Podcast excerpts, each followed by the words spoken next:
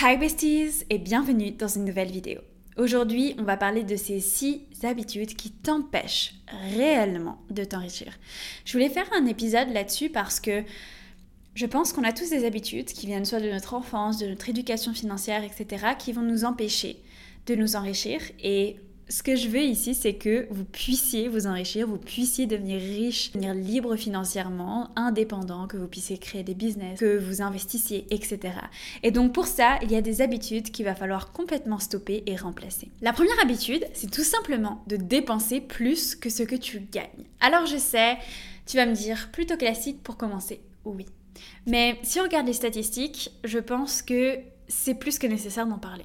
En moyenne, en Europe, la dette sur les cartes de crédit, c'est-à-dire des personnes qui ont dépensé de leur argent avec leur carte de crédit, c'est-à-dire de leur argent qui ne leur appartenait pas, on appelle ça des crédits à la consommation en France, la dette moyenne par personne est de 2500 euros. Et 27% des personnes ont du mal à payer leurs factures en temps et en heure. C'est énorme. C'est énorme de savoir qu'en moyenne, les personnes ont 2500 euros de crédit à la consommation. Ça veut dire qu'ils ont acheté des choses dont ils n'avaient pas les moyens. Et hum, par rapport à un épisode précédent que je vous ai fait sur le fait de se dire je n'ai pas les moyens, oui, c'est important de trouver les ressources pour pouvoir t'acheter de certaines choses. Mais les crédits à la consommation, c'est pas une ressource. Tu peux toujours travailler, tu peux toujours faire en sorte de gagner plus, mais aller prendre des crédits hyper chers qui ne font que t'appauvrir, c'est pas une solution. Et même si on a envie de paraître riche, même si on a envie d'avoir la même télé que son voisin ou sa voisine, ou de montrer qu'on a une belle voiture, en réalité, il y a de grandes chances que ça ne t'apporte pas grand-chose à part de la reconnaissance sociale, et encore. Et surtout, ça ne fera que t'appauvrir. Respecter son budget, respecter combien on gagne, c'est essentiel et ça devrait être la base. Honnêtement, selon moi, ça devrait même être enseigné à l'école. Se faire un budget pour l'alimentation, se faire un budget pour la voiture, se faire un budget pour le logement, etc. Et donc la première chose qui t'empêche tout simplement de t'enrichir, c'est le fait de dépenser plus que ce que tu gagnes. Bref, on va pas s'attarder sur celui-ci, passons au suivant. Le deuxième, c'est de ne pas demander d'augmentation. Je vois trop de personnes qui restent très longtemps dans une entreprise et qui se satisfont de leur salaire. C'est très bien de se satisfaire de son salaire, etc. On dit toujours oui, il faut se satisfaire de ce que tu as. Oui, c'est bien, mais tu as aussi le droit de vouloir plus et tu mérites plus. À partir du moment où tu fais ton travail, à partir du moment où même tu prends des initiatives, c'est ça qui va être important, à partir du moment où tu fais en sorte d'apporter de la valeur, eh bien, tu mérites une augmentation. Et s'il y a bien quelque chose que je peux te dire après avoir travaillé dans une multinationale américaine, c'est que personne va te courir après pour te la donner. Il faut que tu la demandes et que tu mettes les arguments pour la mériter. Que tu aies des preuves. Ok, j'ai fait ça, j'ai pris telle initiative, je suis allé là, j'ai implémenté ci, j'ai implémenté ça, etc. Il faut que tu montres ta valeur, il faut que tu prouves ta valeur et il faut que tu la demandes. C'est très important de chaque année avoir un meeting annuel avec ton manager, avec ton responsable, etc. et de demander une augmentation. Et de faire très attention que ton manager passe ressources humaines pour en parler. Parce qu'il y a aussi des managers vicieux qui, certes, vont en discuter avec toi, mais eux, ils ont peut-être pas forcément envie que tu en aies une, ou j'en sais rien pour quelle raison, un peu étrange. C'est très important que l'information passe aux ressources humaines qui, eux, vont prendre la décision ou non de te donner une augmentation. Mais chaque année, c'est important d'aller voir ton entreprise ton manager pour demander une augmentation. Une autre moyen d'avoir une bonne augmentation, c'est tout simplement de changer d'entreprise. Tu auras une meilleure augmentation quand tu changes d'entreprise que quand tu restes dans la même entreprise, tout simplement parce que le fait de changer de poste et d'aller dans une autre entreprise, en fait, va faire que tu vas avoir un bonus, de la prise de valeur, etc. Et tu devras moins respecter, tu sais, les augmentations très réglementées des entreprises, euh, notamment celle dans laquelle tu es, où tu vas devoir vraiment gravir des échelons. En fait, en changeant d'entreprise, c'est un petit peu comme si tu sautais des échelons. Donc, la deuxième chose pour pouvoir t'enrichir, c'est de demander ton augmentation. Une autre habitude que beaucoup de personnes ont, c'est de ne pas s'éduquer financièrement. L'éducation financière, c'est la base. On est dans un pays capitaliste et on utilise tous l'argent au quotidien. L'argent est un moyen qui permet de déjà nous satisfaire de nos besoins de base, dormir, se loger, s'alimenter, etc. Mais ça nous permet aussi de saisir des opportunités, de voyager, de pouvoir aider d'autres personnes, de pouvoir se cultiver, de pouvoir se développer, de pouvoir prendre soin de soi, son corps, etc. Tous ces aspects-là sont extrêmement importants. Et savoir utiliser l'argent, c'est se donner la clé pour pouvoir avancer dans notre société. Et donc, trop de personnes prennent cette habitude qui est de d'omettre en fait l'éducation financière en se disant je ne suis pas bon avec l'argent, en se disant ce n'est pas pour moi, je ne peux pas comprendre, etc. Non, tu comprends l'argent. Tu sais utiliser un minimum l'argent vu que tu l'utilises au quotidien pour toute ta vie. Et donc c'est très important de ne pas se mettre une barrière mentale et surtout de prendre le temps de s'éduquer financièrement. Est-ce que tu te rends compte que si tu t'éduques pas financièrement, tu vas payer des frais énormes sur ton assurance vie, tu vas prendre les investissements que ton banquier te donne qui sont absolument pourris et qui ne te rapportent rien? Désolé pour mes mots, mais c'est vrai et c'est important d'en être conscient. Est-ce que tu te rends compte que tu vas faire des mauvais investissements ou peut-être même aucun investissement parce que tu seras même pas conscient qu'il faut investir dans ta vie? Est-ce que tu te rends compte que tu ne sauras pas comment diversifier ton argent, comment le placer, comment faire attention à l'inflation, etc. Tu, ne seras, tu seras en fait comme dans une bulle avec autour une société qui fonctionne uniquement avec de l'argent. Et sauf que ta bulle, elle ne te protège pas. C'est-à-dire qu'à tout moment, si ça s'effondre autour de toi, tu t'effondres avec. Et c'est très important d'être renseigner, de savoir comment investir, de savoir comment faire des calculs de rentabilité, de savoir comment analyser des actions, de savoir comment fonctionne le marché immobilier, de savoir comment faire un prêt, de savoir comment investir, etc., comment placer son argent, comment le diversifier. Et trop de personnes négligent ça, comme si c'était une option. Ce n'est pas une option.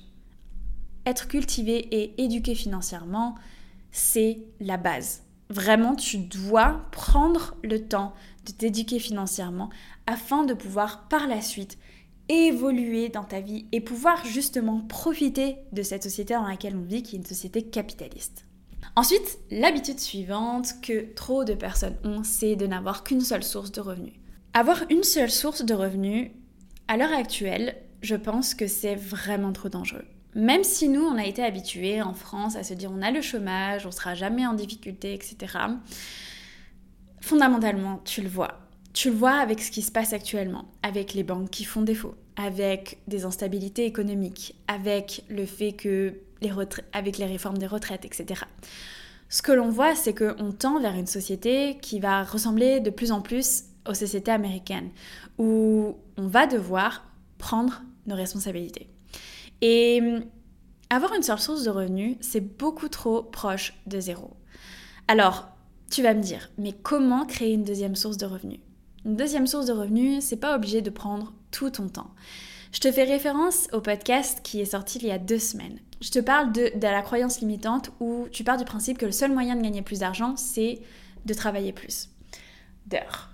Alors que en réalité, maintenant, que ce soit par exemple en créant des revenus avec YouTube, en créant un business, en faisant un service, en faisant du consulting, etc., tu n'as pas forcément besoin de travailler plus d'heures. Tu as juste besoin de créer plus de valeur. Ce luxe d'avoir une seule source de revenus, ce luxe de se dire ok, je fais ça et je pense à rien d'autre, je pense que ce n'est pas un luxe à prendre en fait. Je pense que justement, c'est se mettre dans une situation risquée. Donc, fais en sorte vraiment de développer une deuxième source de revenus. Et même une troisième, par exemple avec les investissements, qui est totalement passive.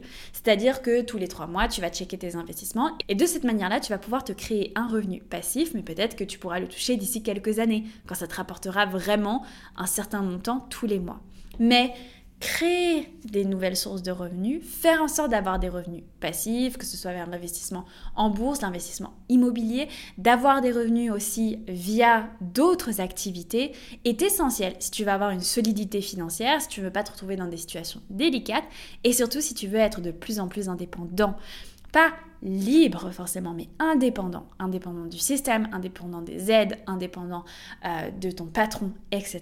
Ensuite, L'habitude suivante, c'est de ne pas mettre de côté pour plus tard. C'est en lien avec ce que je disais avant. On l'a vu avec la réforme des retraites, il est essentiel maintenant de mettre de l'argent de côté pour plus tard.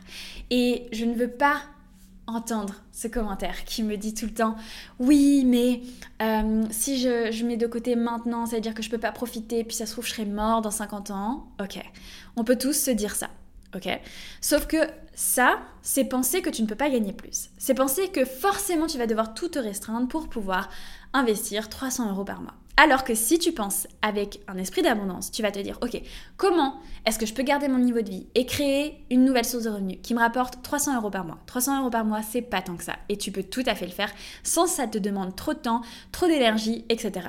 Comment est-ce que je peux faire? Ok, tu trouves différents moyens. Il y en a qui créent des templates Notion et qui le vendent, et qui le vendent sur Etsy. Et ça, ça leur prend, allez, quelques heures pendant plusieurs week-ends. Et après, c'est sur Etsy et ça se vend tout seul. Il y en a qui vont créer une chaîne YouTube. Il y en a qui vont euh, faire du consulting pour des entreprises, etc. Il y en a qui vont faire du cours d'histoire, du babysitting, etc. Créer 300 euros par mois en plus, c'est hyper facile. Et ça va pas impacter réellement ton niveau de vie parce que tu pourras garder ton niveau de vie que tu as avec ton salaire actuel. Ça va pas impacter ta vie sociale, parce que ce sera quelques heures en plus, et en vrai, si tu te lèves un peu plus tôt, c'est tout à fait faisable, ou si juste quelques soirs tu sors pas, c'est tout à fait faisable aussi. Et de cette manière-là, tu vas pouvoir t'assurer un avenir et une solidité financière. Et tu te remercieras parce que à 60 ans, tu seras millionnaire et tu pourras vivre ta belle vie. Parce que d'ailleurs, euh, je lisais aussi une statistique qui disait que, euh, donc c'est l'autorité des, pensions, euh, donc pour les retraites européennes, qui dit que en moyenne, la pension de retraite en Europe est de 53% du salaire. C'est-à-dire que là, tu te dis que c'est galère de vivre peut-être avec 2000 euros, eh bien, à ta retraite, tu auras 1000 euros.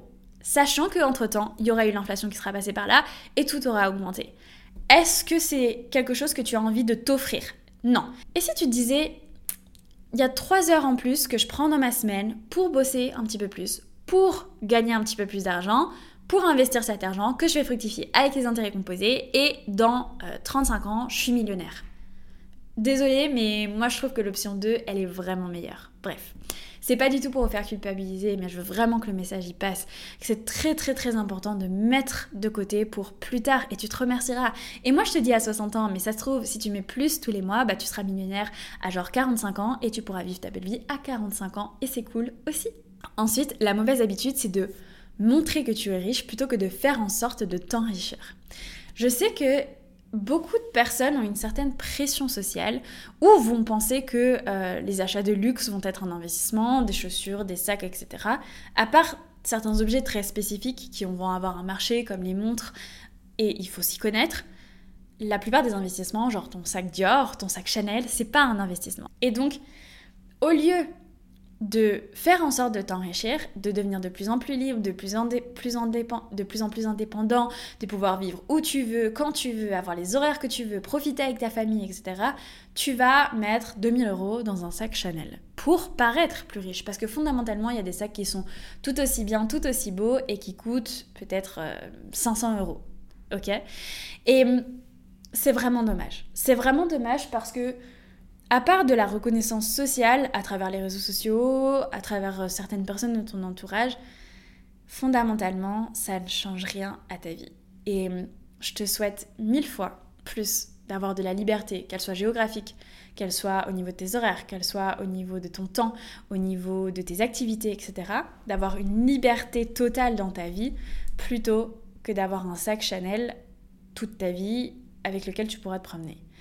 Et hum, c'est très important d'éliminer cette habitude de se dire ok je dépense pour paraître. Dépense plutôt quand tu dépenses pour avoir des expériences des choses dont tu te souviendras toujours.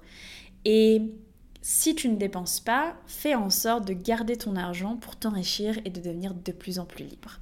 Je mets juste une petite parenthèse ici. Moi je ne suis pas du tout pour économiser chaque centime et se priver et avoir une vie horrible.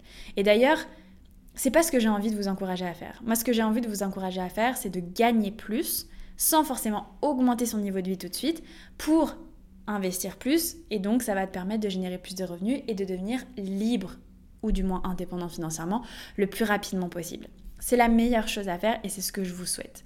Et dépenser dans les expériences, c'est important Si vous suivez mes formations, vous savez que j'alloue toujours un budget pour le voyage. Parce que le voyage, ça fait partie des expériences de vie dont tu te souviendras toujours. Ça te permet de t'ouvrir, de changer d'état d'esprit, de t'ouvrir sur le monde, de voir de nouvelles opportunités, etc. De saisir même de nouvelles opportunités. Donc c'est très important de voyager. Et c'est important de dépenser de l'argent là-dedans. Mais c'est aussi important d'être conscient financièrement, d'investir son argent et de faire en sorte bah, de s'offrir l'opportunité d'être indépendant financièrement. Voilà, c'est tout pour moi pour aujourd'hui. J'espère que cet épisode vous a plu. Si c'est le cas, n'hésitez pas à mettre un petit 5 étoiles ou un commentaire sur l'application de podcast que vous utilisez. Ça aide énormément le podcast à être mieux référencé et ça me fait aussi extrêmement plaisir. Et puis, on se retrouve jeudi sur ma chaîne YouTube pour une nouvelle vidéo. Ciao